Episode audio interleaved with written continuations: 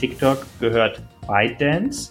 Äh, ByteDance ist ein chinesisches Unternehmen und chinesische Unternehmen sind, das ist nichts, was ich mir irgendwie ausgedacht habe, sondern sind verpflichtet, den Auftrag der kommunistischen Partei zu folgen. Das heißt, man muss sich klar machen, als TikTok-Nutzer hier, selbst wenn TikTok eine sehr populäre App ist und selbst wenn die TikTok-Daten in Deutschland auf deutschen Servern landen, wir wissen erstens nicht über Backdoors zu, zu, zu chinesischen Servern. Da gibt es äh, Gerüchte, aber auch ein paar Indizien, die das möglicherweise nahelegen. Aber man muss vor allen Dingen klar machen, man ist indirekt eine Dienstleistung, ein, ein, ein, ein, ein Unternehmen, das der chinesischen kommunistischen Partei, die für ein autoritäres, diktatorisches Gesellschaftsmodell steht. Das, das ist so.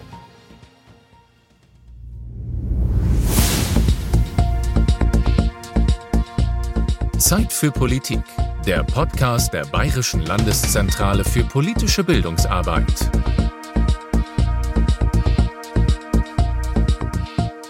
Weltweit 24 getötete Journalisten und Journalistinnen, 362 Journalisten in Haft. Das ist die traurige Bilanz allein für die ersten vier Monate dieses Jahres.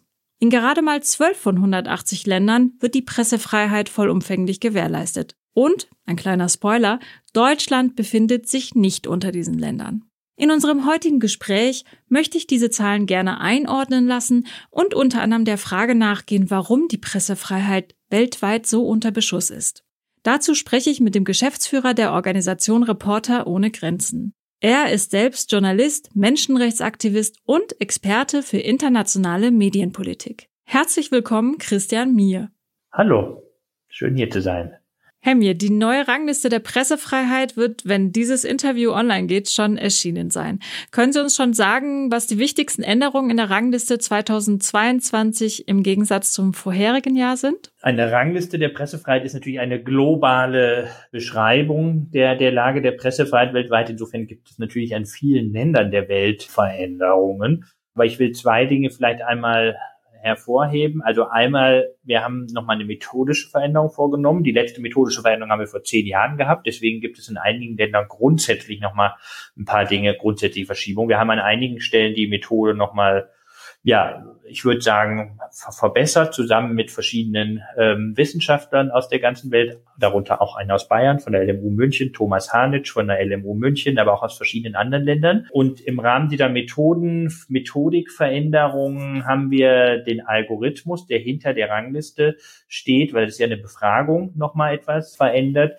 Wir haben einmal einige Fragen zum Thema Sicherheit nochmal etwas genauer gefasst. Wir haben nochmal einige Fragen zum Thema wirtschaftliche Faktoren nochmal genauer gefasst und das vielleicht einmal auf einer übergeordneten Ebene, weil so ein Methodikwechsel, das muss man nicht immer gut überlegen, weil das hat ja enorme Konsequenzen sozusagen in, in, in so einer Darstellung. Deswegen haben wir das auch lange vorbereitet. Aber vielleicht, wenn ich jetzt mal auf die, die, die eigentliche Frage antworte, sozusagen, was, was neben der Methodikveränderung Deutschland natürlich, wo wir jetzt hier auch natürlich besonders hinschauen, hat sich auf der Rangliste der Pressefreiheit, muss man sagen, leider ein weiteres Mal verschlechtert. Es ist erneut gesunken. Im vergangenen Jahr war es schon auf Platz von Platz 11 auf Platz 3, 13 äh, gesunken. Dieses Jahr hat es sich nochmal ähm, verschlechtert von Platz 13 auf Rang 16 in der Rangliste. Die Hauptgründe dafür ist vor allen Dingen die erneute Zunahme der, der gewalttätigen Übergriffe gegen Journalistinnen und Journalisten, um es mal in Zahlen auszudrücken. Wir haben mindestens 80 verifizierte Fälle von Gewalt gegen Journalistinnen und Journalisten in Deutschland im vergangenen Jahr in dem Erhebungszeitraum. Der Erhebungszeitraum war das komplette vergangene Jahr registriert. Davon waren der Großteil, mehr als 50, am Rande von Demonstrationen gegen Corona-Maßnahmen. Und wir hatten schon in der Rangliste, der vorherigen Rangliste, einen Negativrekord mit fünf, mindestens 65 verifizierten Übergriffen. Das ist einer der Hauptgründe, warum sich Deutschland erneut verschlechtert hat. Denn in der Rangliste, die setzt sich ja aus verschiedenen Indikatoren zusammen, die sich aus der Befragung ergeben, die wir weltweit ähm, durchführen mit einem Fragebogen. Und wir haben ähm, eine, einen Teil, ähm, den wir zentral erheben, und das sind genau diese gewalttätigen Übergriffe. Und das, äh, wenn dort wir eine hohe Zahl an gewalttätigen Übergriffen haben, dann beeinflusst das in der Regel sehr stark ähm, die Position eines Landes auf der Rangliste. Und das ist einer der Gründe, warum sich Deutschland weiter verschlechtert auf der Rangliste der Pressefreiheit. Momentan ist ja Russland ganz stark im Fokus. Kann man dort sagen, wie sich die Lage entwickelt hat? Also der Krieg, den Russland gegen die Ukraine ausgeweitet hat Ende Februar und der auch im Schatten des Krieges in der Ukraine und der dort ja zu einer weiteren Verschlechterung der Pressefreiheit geführt hat. Dieser Zeitraum, der ist noch nicht im Rahmen der Befragung abgebildet, weil der, der Befragungszeitraum für das vergangene Jahr war zu Ende, Ende Januar. Aber ähm, das kam ja nicht aus dem Nichts. So, wir haben im vergangenen Jahr einen ausführlichen Bericht veröffentlicht im Spätsommer, wo wir eine Verschärfung der ganzen Internetzensur und Mediengesetze in, in Russland ausführlich dokumentiert haben, oder wenn man es mal sehr zugespitzt formuliert, äh, wo, wo wir nochmal das Repressionsbesteck, das nachgeschärfte Repressionsbesteck, was jetzt zum Einsatz kam in Russland, ähm, sehr ausführlich beschrieben haben. Und das bildet sich, reflektiert auch die Rangliste in Russland, hat sich ein weiteres Mal verschlechtert, ist jetzt ähm, auf Platz, glaube ich, 155 der Rangliste der Pressefreiheit von 180 Ländern. Gab es auch vielleicht positive Meldungen, also Länder, in denen die Situation für Journalisten und Journalistinnen besser geworden ist? Es gibt immer Länder, in denen sich auch etwas verändert. Das ist ja das Gute auch bei so einer Rangliste, dass man auch Entwicklungen darstellen kann. Also Gambia ist zum Beispiel ein solches Land, was viele nicht so hier auf dem Schirm haben, ist auch wirklich ein sehr kleines Land, muss man sagen. Also dort hat sich äh, nicht erst im vergangenen Jahr, aber im vergangenen Jahr hat sich eine Entwicklung fortgesetzt. Dort gab es vor, vor vier Jahren einen Regierungswechsel von einer einem sehr autoritären System, das Journalistinnen und Journalisten verfolgt, ermordet hat. Und dort gab es einige Gesetze, ähm, die die Pressefreiheit nachhaltig geschützt haben. Journalisten können sicherer arbeiten und das ist zum Beispiel ein, ein gutes Beispiel wirklich einer echten Verbesserung. Aber natürlich gibt es auch immer die skandinavischen Länder, die, die immer an der Spitze ähm, stehen. Das sind Norwegen, Dänemark, Schweden, äh, wo wir ja nicht nur in Sachen Pressefreiheit ähm, vieles sehen, was besser ist. Wir haben in Sachen Pressefreiheit dort bessere Informationsfreiheitsgesetze, die den Zugang zu Behördeninformationen regeln. Das heißt, was heißt das eigentlich? Das heißt, dort gibt es anders als in Deutschland keine Gebühren bei Informationsfreiheitsgesetzen. In Deutschland haben wir ja noch nicht mal in allen Bundesländern Informationsfreiheitsgesetz. Bayern ist eines der Bundesländer, was kein Informationsfreiheitsgesetze hat. In den meisten anderen Bundesländern haben wir das. Auf Bundesebene haben wir ein sehr schwaches Informationsfreiheitsgesetz mit, mit hohen Gebühren, mit langen Antragsfristen und das ist in den skandinavischen Ländern besser. Wir haben auch in den skandinavischen Ländern insgesamt wirklich deutlich weniger Übergriffe gegen Journalistinnen und Journalisten und das seit vielen Jahren und das erklärt die sehr gute Position dieser Länder. Der Beruf des Journalisten erscheint ja nicht als besonders attraktiv, wenn man sieht, wie gefährlich Medienvertreter in manchen Teilen der Welt leben. Und ähm, ja, die Frage, die sich mir da stellt, ist, was äh, würden wir denn verlieren, wenn wir keine Journalisten mehr hätten, die unabhängig Bericht erstatten? Hm, ich glaube, die Aufgabe von Journalismus ist ja, Informationen zur Verfügung zu stellen. Informationen, die man braucht, um gesellschaftliche Diskussionen zu führen. Am Ende, um es mal so auszudrücken, auch gesellschaftlichen Fortschritt zu erzielen. Und da braucht es ja manchmal auch ein Ringen um die besten Lösungen. Und um es mal plastisch zu machen, Corona-Politik ist ja nun ein heißes Thema, was alle in den vergangenen zwei Jahren zwangsläufig beschäftigt hat. Und niemand in dieser Gesellschaft von den handelnden Politikerinnen und Politikern bis zu Geschäftsleuten und Verwaltungsmenschen und äh, ja, hat eine Ahnung davon gehabt, wie geht man damit eigentlich um. Das heißt, eigentlich gab es sozusagen Hypothesen, natürlich evidenzbasiert, Forschungshypothesen, aber es gab eine gesellschaftliche Debatte auch um die beste Lösung. Und es gab ja auch verschiedene Rezepte, wie man damit umgehen kann und auch niemand, ja, es gab sehr unterschiedliche Strategien, aber die, das Ringen um diese Lösungen ging ja nur, weil wir Medien haben, die unterschiedliche auch wissenschaftliche Erkenntnisse dargestellt haben. Und da gab es im Übrigen eine sehr interessante Studie im vergangenen Jahr in einer äh, Universität aus den USA, die mal die, die Daten unserer Rangliste der Pressefreiheit ähm, korreliert haben, also verglichen haben, nach einer statistischen Methode zusammengelegt haben mit gesundheitspolitischen Daten bezogen auf die Corona-Pandemie und haben also sehr vereinfacht ausgedrückt, ähm, ähm, kam, war das Ergebnis, dass Staaten mit einem höheren Grad an Pressefreiheit waren letztlich auch erfolgreicher bei der Pandemiebekämpfung, selbst wenn wir mit der Pandemie ja immer noch nicht ähm, durch sind. Aber hoffentlich ist ja ein wenig Licht am Ende des Tunnels erkennbar. Das eine ist Pressefreiheit und die Einschränkung der Pressefreiheit und es gibt ja auch so etwas wie Zensur. Wann sprechen wir denn genau von Zensur? Also es gibt ja einmal die direkte Zensur, also die Zensur, wenn eine Behörde oder vielleicht auch ein Unternehmen aktiv, bewusst einen Inhalt vor Veröffentlichung unterbinden möchte. Das ist eine Form der Zensur. Und wenn es dazu auch gesetzlich legitimiert ist, so, das ist, glaube ich, eine Sache. Es gibt aber auch manchmal Zensur, die wir als Selbstzensur beschreiben, die manchmal nicht so erkennbar ist, weil es vielleicht ökonomischen Druck gibt, weil es politischen Druck ähm, gibt, der aber nicht unbedingt eine gesetzliche Grundlage ähm, hat und oder weil es vielleicht auch Angst gibt, dass etwas passieren kann in einem Land wie Mexiko, wo es eine hohe Zahl an JournalistInnenmorden gibt, dass Leute natürlich sich dreimal überlegen, was sie veröffentlichen, wenn das Risiko besteht, dass ich ermordet werde. Eine ganz grundsätzliche Frage, um Ihre Arbeit äh, zu verstehen. So, was sind denn die wichtigsten Felder, auf denen Reporter ohne Grenzen aktiv sind? Einmal leisten wir Nothilfe für bedrohte Journalistinnen und Journalisten auf der ganzen Welt. Nothilfe heißt, wir finanzieren Anwälte, wenn Journalistinnen und Journalisten verhaftet werden, wenn sie vor Gericht stehen. Wir unterstützen aber auch Familien, wenn die Journalistinnen und Journalisten, ja, die Familie sonst ernähren und verhaftet sind, unterstützen wir die finanziell. Wir übernehmen Arztkosten, medizinische Kosten, finanzieren äh, medizinische Untersuchungen, wenn Journalistinnen und Journalisten wegen ihrer Arbeit, wegen ihrer journalistischen Arbeit in eine Notlage geraten. Wir unterstützen im schlimmsten Fall auch bei der Flucht aus einem Land, wenn Menschen schnell das Land ähm, verlassen müssten. Ein Bereich, den wir ausbauen, ist die ganze digitale Bereich gerade weil wir sehen, dass viele Journalistinnen und Journalisten infolge digitaler Überwachung in Notlagen geraten. Das heißt, dass sie gefoltert werden in der Folge von digitaler Überwachung, weil auf ihrem Handy ein Trojaner war, der, mit dem man sie aufgespürt hat, dass sie verhaftet wurden, dass sie im schlimmsten Fall zur Flucht ähm, getrieben wurden. Und wir haben vor ein paar Jahren mal eine Auswertung gemacht, alle unserer Nothilfefälle, knapp ähm, 600 Fälle über einen Zeitraum von zwei Jahren ausgewertet und haben festgestellt, dass konservativ geschätzt mindestens 50 Prozent all der Nothilfefälle Opfer digitaler Überwachung waren.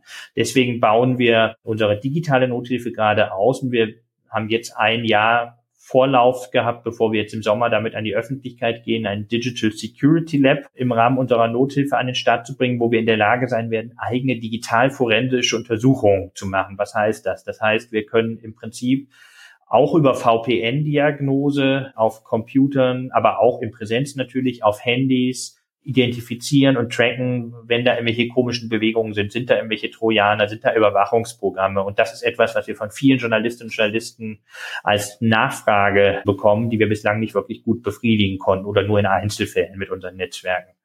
Das ist der eine Bereich, der Hilfsbereich. Der zweite Bereich ist, wir machen Kommunikation, weil bei uns Öffentlichkeit nicht nur eine Funktion ist, um unsere Arbeit darzustellen, sondern das ist ein Selbstzweck unserer Organisation, Öffentlichkeit zu schaffen für Verstöße gegen Pressefreiheit. Wir wissen in vielen Fällen, dass Öffentlichkeit ein, ja, ein Schutzraum, einen Schutz bieten kann. Wir wissen, dass Journalistinnen und Journalisten, ja, wenn, wenn sie unter internationaler Beobachtung stehen, ihre Fälle, das regierende, mächtige, ja, anders damit umgehen. Es gibt einige wenige Fälle, wo das auch manchmal nicht ratsam ist, in, in, im Fall von Entführungen, gerade wenn es um nichtstaatliche Akteure wie den Islamischen Staat und so gibt. Aber sehr oft macht Öffentlichkeit einen ganz großen Unterschied. Und dort machen wir natürlich Pressemitteilungen, natürlich viel Kampagnen auch für einzelne Fälle zu einzelnen besonderen Situationen in einzelnen Ländern. Und das ist ein weiterer wichtiger Punkt. Und der, der dritte Bereich ist, unsere ganze politische und juristische Arbeit. Wir setzen uns auch auf der politischen Ebene ein für Verbesserung von Rahmenbedingungen von Pressefreiheit weltweit, indem wir versuchen, ja, wenn man so sagen kann, als Lobbyisten für die Pressefreiheit aufzutreten, indem wir Vorschläge machen zu Gesetzesentwürfen zu Pressefreiheit, aber auch im Bereich sogenannter strategischer Klagen ähm, auch juristisch sehr aktiv sind. Beispielsweise haben wir in Mexiko im vergangenen Jahr einen Erfolg erzielt, wo wir uns sehr gefreut haben, dass im Fall des Mordes an Javier Valdez, ein mexikanischer Journalist, der vor drei Jahren ermordet wurde, äh, von einem mexikanischen Gericht infolge eines von Reportern in Grenzen angestrengten Gerichtsverfahrens Mörder verurteilt worden zu einer lebenslangen Haftstrafe. Und das zeigt, dass gerade dieser Kampf gegen die Straflosigkeit zwar ein, manchmal ein Kampf mit einem langen Atem ist, der aber manchmal auch, ja, zu Ergebnissen führt. Und das ist ein Punkt, wo wir auch juristisch aktiv sind, aber das auch in vielen Ländern dieser Welt. Sie haben gerade schon diese Überwachungstechnik angesprochen und ich habe auf Ihrer Homepage gesehen, dass Sie gegen den Export von Überwachungstechnik kämpfen. Wie kann ich mir diese Technik nochmal genau vorstellen? Also ähm, von wem wird sie angewandt und wird sie auch hier in Deutschland eigentlich eingesetzt?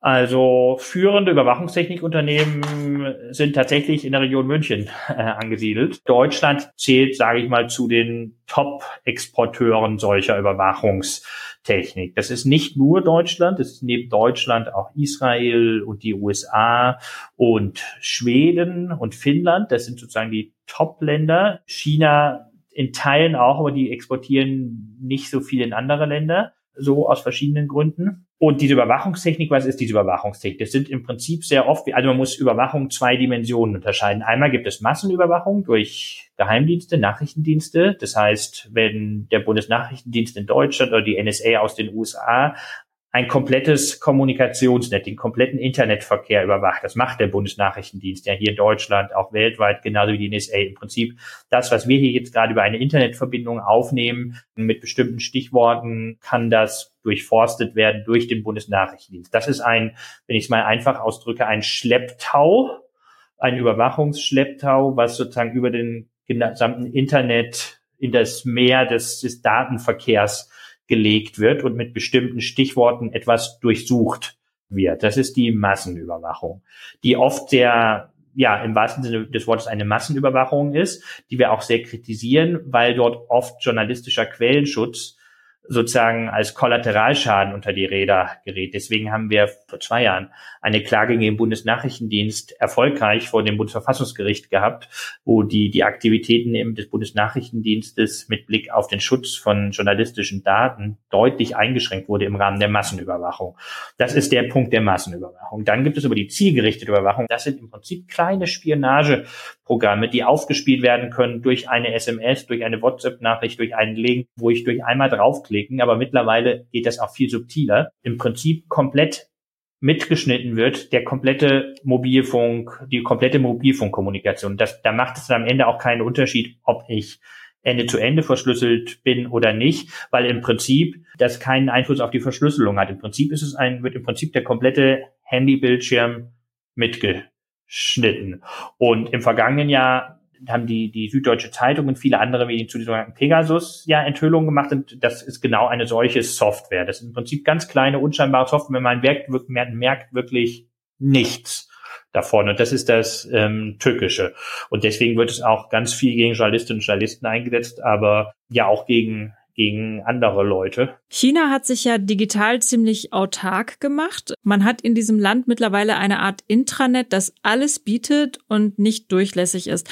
Gibt es denn Hinweise darauf, dass das ein gutes Modell für andere Länder sein könnte, die ihre antidemokratischen Systeme stärken wollen? Also zumindest, glaube ich, muss man sagen, dass Demokratien es nicht als gegeben hinnehmen können, dass ihr Modell automatisch äh, attraktiver ist. Das autoritäre Gesellschaftsmodell ist offenbar auch in anderen Ländern ein attraktives und das chinesische äh, Modell ist nicht unerfolgreich auf einer wirtschaftlichen Ebene. Äh, am Ende ähm, muss man das erstmal als Beschreibung zur Kenntnis nehmen, ob einem das gefällt oder nicht. China versucht natürlich tatsächlich auch sein eigenes autoritäres Gesellschaftsmodell weltweit durchzusetzen und macht das auch in afrikanischen Ländern. Und dazu zählen auch zum Beispiel Überwachungsgesetze. Ja, und da muss man sehr skeptisch sein. Und deswegen muss man zum Beispiel auch skeptisch sein mit Anwendungen, mit, mit Social Media Apps wie TikTok, die ja gerade sehr gehypt und sehr gefeiert wird. Die, das muss man nochmal ganz kurz sich klar machen. TikTok gehört ByteDance. Äh, ByteDance ist ein chinesisches Unternehmen und chinesische Unternehmen sind das ist nichts, was ich mir irgendwie ausgedacht habe, sondern sind verpflichtet, den Auftrag der kommunistischen Partei zu folgen. Das heißt, man muss sich klar machen, als TikTok-Nutzer hier, selbst wenn TikTok eine sehr populäre App ist und selbst wenn die TikTok-Daten in Deutschland auf deutschen Servern landen, wir wissen erstens nicht über Backdoors zu, zu, zu chinesischen Servern. Da gibt es äh, Gerüchte, aber auch ein paar Indizien, die das möglicherweise nahelegen. Aber man muss vor allen Dingen klar machen, man ist indirekt eine Dienstleistung, ein, ein, ein, ein, ein Unternehmen, das der chinesischen kommunistischen Partei, die für ein autoritäres, diktatorisches Gesellschaftsmodell steht. Das, das ist so. Haben Sie das Gefühl, dass junge Menschen in unserer Gesellschaft ein Bewusstsein dafür haben, wie wichtig die freie Presse ist? Und müsste in den Schulen mehr dafür getan werden? Ich habe schon den Eindruck, dass gerade junge Menschen ein Gefühl haben für, für, für, für Freiheit und was Freiheit ausmacht. Natürlich, das Erleben eines autoritären Systems, das ist das kann man ja nicht einfach so haben, wenn man es nicht hat. Aber ich habe nicht den Eindruck, dass unter jungen Menschen eine Unsensibilität ist. So, ich sehe das ja auch, wenn wir hier bei uns beim Reporting jetzt Kontakt mit Schülergruppen haben und so. Da bin ich eigentlich guten Mutes. Jetzt habe ich noch eine Frage. Sie haben TikTok schon gerade angesprochen. Es gibt ja noch andere Anbieter, andere private Anbieter von sozialen Medien, wie zum Beispiel äh, Facebook. Sind diese Unternehmen eher eine Hilfe oder ein Hindernis für die Pressefreiheit? Beides. Entschuldigung, dass ich leider nicht so klar darauf antworten kann. Also zum einen sind, glaube ich, diese Plattformen in vielen Ländern dieser Welt ja fast schon so etwas Freiheitsstiftendes, Freiheitsräume bietend, weil sich jedes Land immer gut überlegt, ob man diese komplette Plattform zensieren oder blockieren kann, so wie es jetzt Facebook Russland macht, aber es hat sich lange gut überlegt. Denn Facebook direkt zu zensieren ist sehr schwierig, weil es eben eine Webseite ist, in die alle etwas beisteuern kann. Deswegen ist das für viele Medien eine ganz, ganz wichtige Verbreitungsplattform in vielen Ländern. Also sozusagen freiheitssichernder Raum bis zu einem gewissen Grad und andererseits sind die Community Standards dieser Plattform sehr, sehr intransparent und es sind halt am Ende nur private Unternehmen, die Öffentlichkeit herstellen. Und das ist etwas sehr problematisches und da brauchen wir im Prinzip eine Verrechtlichung dieser dieser Räume. Die Europäische Union versucht ja, hat ja einen Gestaltungsanspruch entwickelt, indem sie jetzt den Digital Services Act in der vergangenen Woche auf den Weg gebracht haben. Da ist einiges Gutes drin, aber auch immer noch viele Fragen. Herr Mir, vielen Dank für dieses Interview. Danke auch. Falls Sie, liebe Zuhörer und Zuhörerinnen, das Thema gerne im Unterricht einsetzen möchten, finden Sie in den Shownotes den Link zu einer Unterrichtseinheit. Wir bedanken uns, dass Sie heute zugehört haben. Und wenn Sie mögen, abonnieren Sie unseren monatlichen Newsletter um über neue Angebote der Bayerischen Landeszentrale auf dem Laufenden zu bleiben. Wir sind bald wieder für Sie da mit einer neuen Folge von Zeit für Politik.